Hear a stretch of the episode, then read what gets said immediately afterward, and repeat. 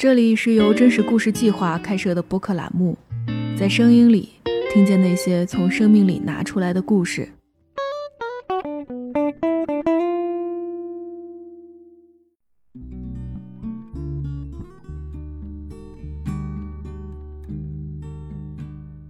大家好，这里是真故电台。提起工作，许多在格子间里打工的年轻人，或许都有过这样的想法：每天都在重复相同的生活，好痛苦啊！我真的不想当一颗螺丝钉。今天故事的主人公小杨是一名九零后北漂，他也曾经有过这样的想法。曾经为了逃离一成不变的生活，他在二零一九年离开过北京，回老家徐州开店创业。当时他希望可以借着这个机会实现财富自由，摆脱当一颗螺丝钉的命运。但是小杨最后并没有成功。一年之后，他背负着几万元的债款回到了北京工作。重新回到北京之后，小杨又回到了每天重复单调的工作节奏当中。但是他现在觉得这样的生活没有之前那么不可接受了。他说：“这种转变和他当时开店时碰到的一些人有关，在他们的身上，他看到了更真实和残酷的生活。相较于他们而言，现在的自己已经非常幸运了。”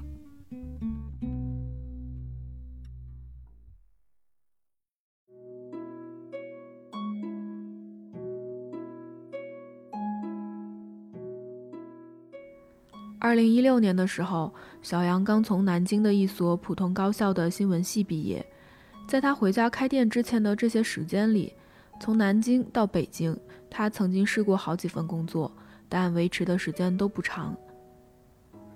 回忆起那时候的生活状态，小杨说，他觉得自己就像一颗螺丝钉一样，生活循环往复。转机出现在二零一九年的五月。当时高中好友的一通电话，让他看到了生活的另一种可能性。从两个人开始聊天，到最后决定辞职回家创业，小杨只花了半个月的时间。在北京的时候，我觉得刚开始还是有点新鲜感的，但是长时间以后，我觉得没什么不同。然后每天也干着相同的工作，我感觉就是从我进到这家公司第一天做的事情和我离开的时候做的事情。好像没什么不一样，都是一样的。然后每天上班也是，就是我基本上能读秒到公司。从我住的地方到我到这家公司只有一班公交车，我错过那一班公交车，我就会迟到。我赶上那班公交车，我就能基本上预判我几分几秒能到公司，就形成一个非常固定式的这个生活模式了。然后我几点钟下班，回到家就睡了。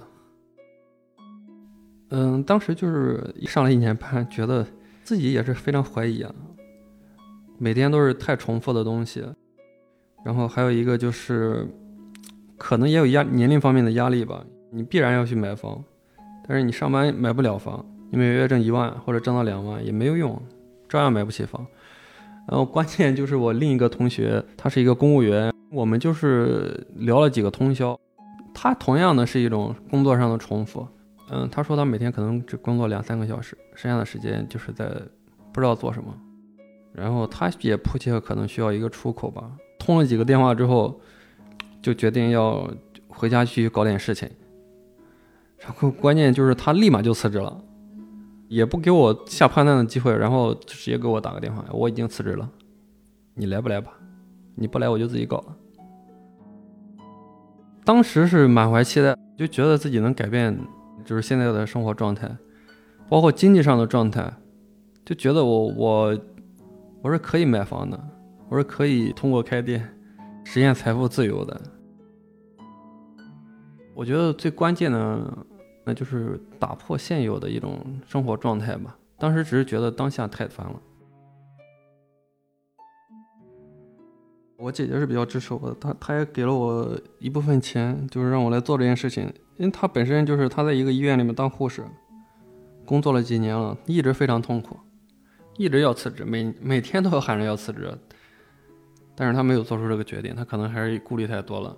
但是他一直想着，就是说，我，我不要，就是每天面对医院里面那些人，我不要面对那些领导、那些同事，一直想要想要离开，然后做不到。但是我就是好像帮助他实现了这个东西一样，所以他就比较支持我。但我父母可能有一点不支持，但是还好，我觉得整体还是比较支持我的。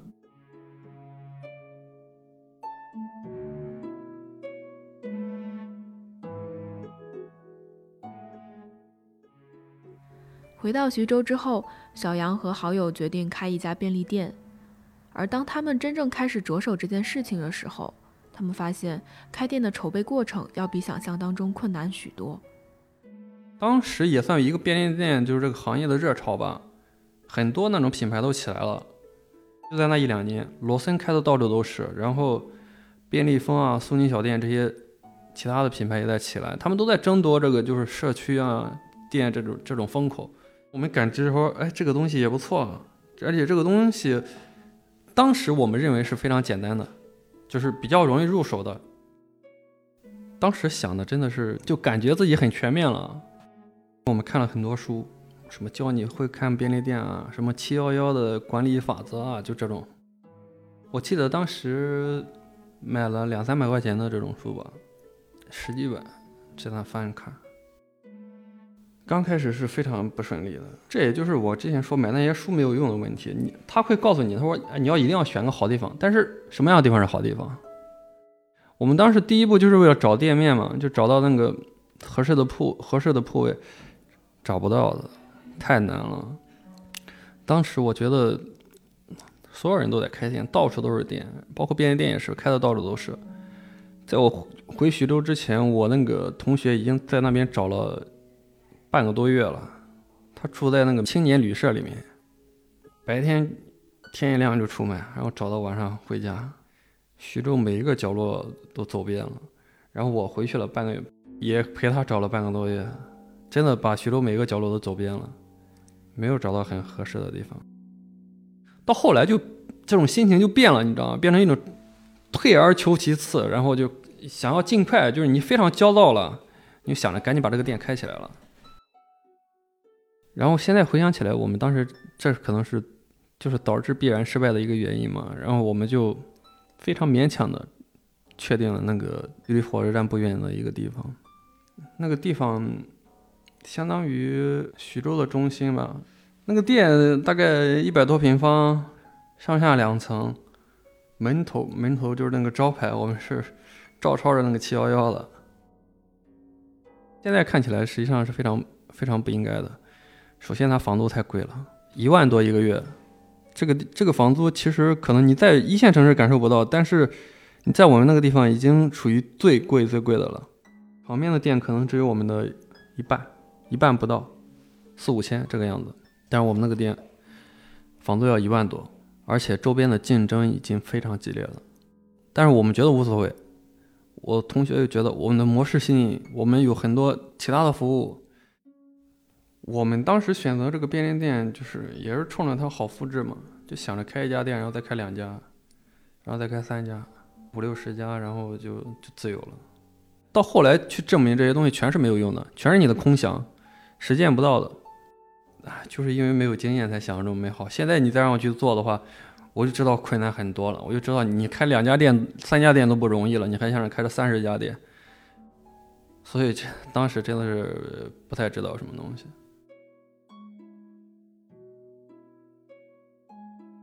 开店之后，其实就变得很日常了。我还有我的同学，还有还又找了一位营业员，我们三个人就是轮流在那个店里面待着，就是些进货卖货的事儿。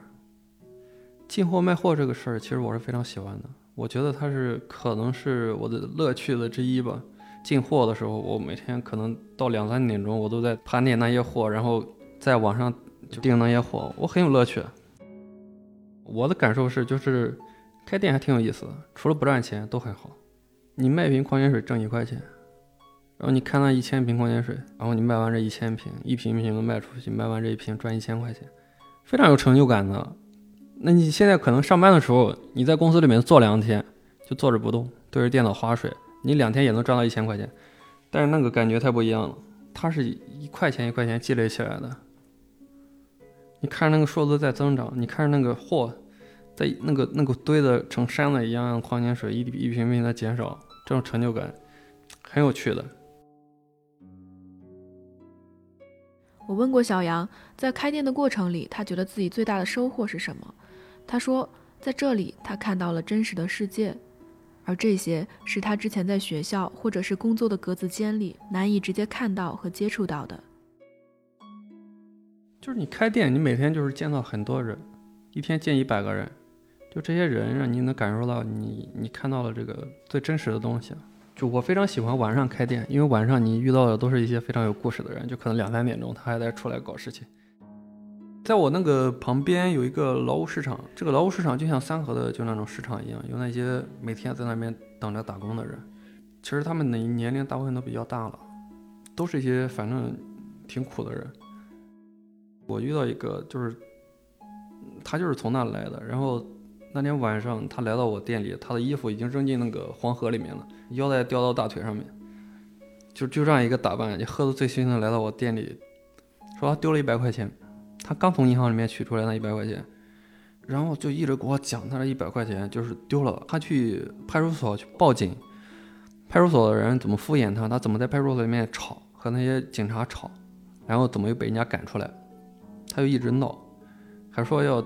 嗯，什么坐飞机去北京去告状什么东西的，然后他在我店里面待了三四个小时，晚上已经很晚了，逢人就说他丢了一百块钱，没有人管他，没有人帮助他，这一百块钱可能对于我们来说丢了就丢了，但是对他来说就是说他需要劳动一天，嗯，所以说就是这个人的这个悲欢还是不相通的。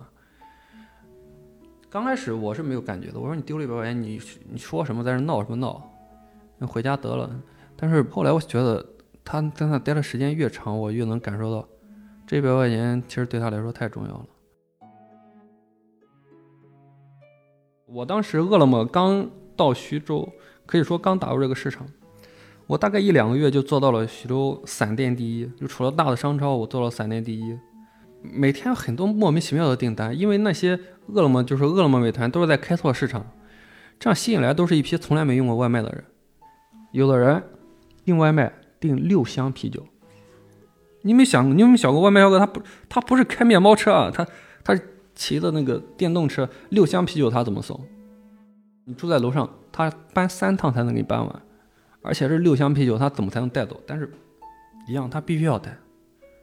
我接呢，我接到这六箱啤酒，其实我都震惊了，但是没办法，那外卖小哥就绑的用那个绳子绑的老高。他必须要送，如果他不送的话，他就要扣掉可能半天的工资。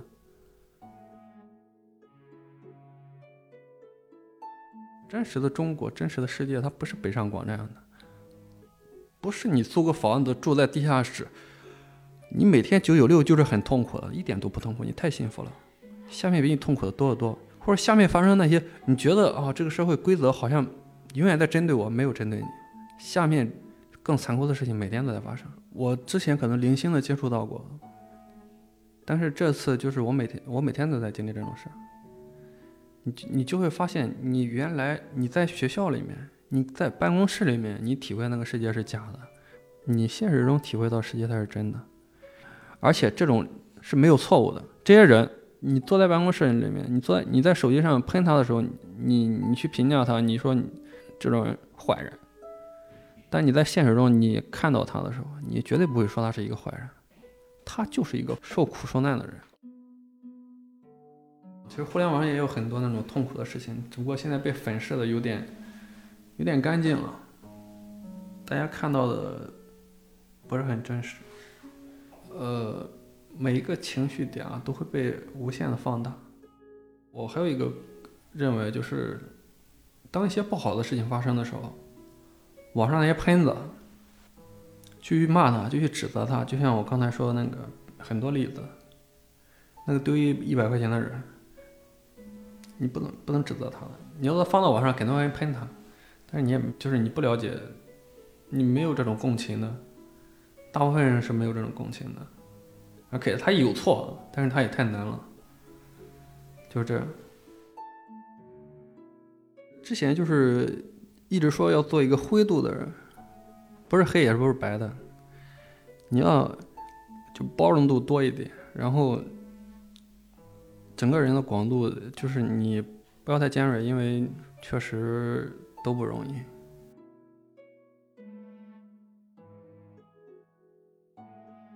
二零二零年新冠疫情大爆发，许多行业受到影响，一些小店开不下去，相继关门。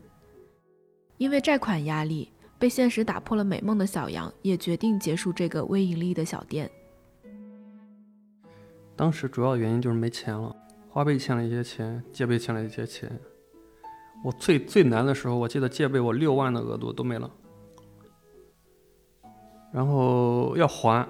要还，但是这个店实际上是真的是不太挣钱，都根本看不到收入，所以我们一直在消费自己的自己之前的钱。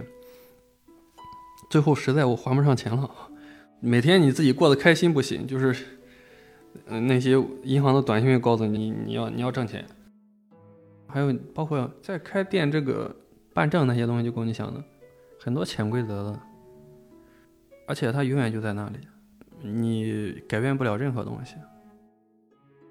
所以，啊，到最后我被逼的不行了，我就说要不要不做了。疫情之后，就是你走在那条街上，你每天走，每天都是一个陌生的感觉。这个店没了，又换了一个新店，啊，真的就是，虽然说你说生意难做，但是那种人家这种不断渴求这种财富自由或者去当老板梦想的人，真的太多了，源源不断的一批一批的，像韭菜一样，个子又长起来。每天都有新店倒闭，每但是每天都有新店开起来。二零二零年七八月份的时候，急着还债的小杨想另找一份工作。此时，钱老板的一通电话让他抓住了救命稻草，于是他又重新回到了北京，在曾经工作过的公司上班。虽然回到北京后的生活还是和之前上班的时候一样一成不变，但是小杨有了更具体的目标。赚钱还债。我问他：“那还完债之后，你的打算是什么？”他说：“虽然还不知道怎样去面对结婚、买房之类的事情，不过他已经开始接受自己是一个普通人的状态了。”我觉得我们现在年轻人已经不相信这种就是我滴一滴汗，然后搬一块砖挣一块钱这种感觉了，想着暴富。因为他看到的东西也是这样，就是说我这个房子可能五百万要买一套房子，我一个月挣一万块钱，就算我一个月挣两万又怎么样？改变不了这个情况，我照样买不起房子。就是所以说他就会想，我要怎么怎么着，一天突然挣到一百万，我怎么怎么着突然暴富，或者我怎么怎么着就是去开店或者去干什么，去突然实现这个这个目标。但实际上老一辈他不是这样想的，你去问问我爸爸那一辈，就是。我问他，就是说你要怎么买房子？就是那因为他是是就是想方设法想给我买房子、结婚什么的。我这个房子一百万，你买得起吗？他说他买得起啊。他说我一个月挣一万，我一年就能挣十万，我十年就能挣一百万。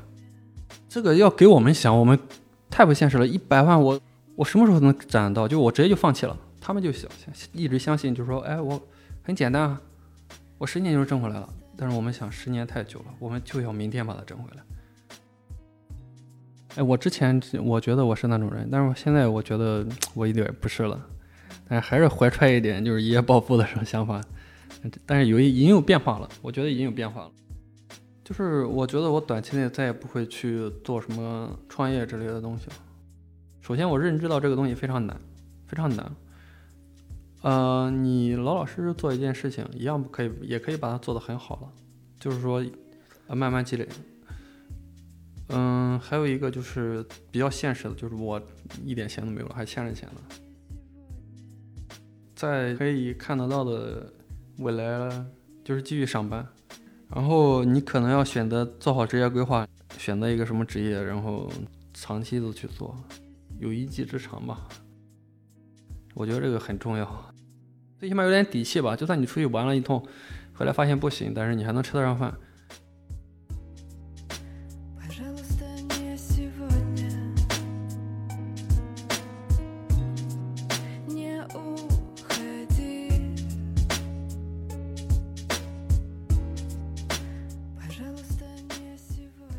以上就是本期真故电台的全部内容了，我们下期再见。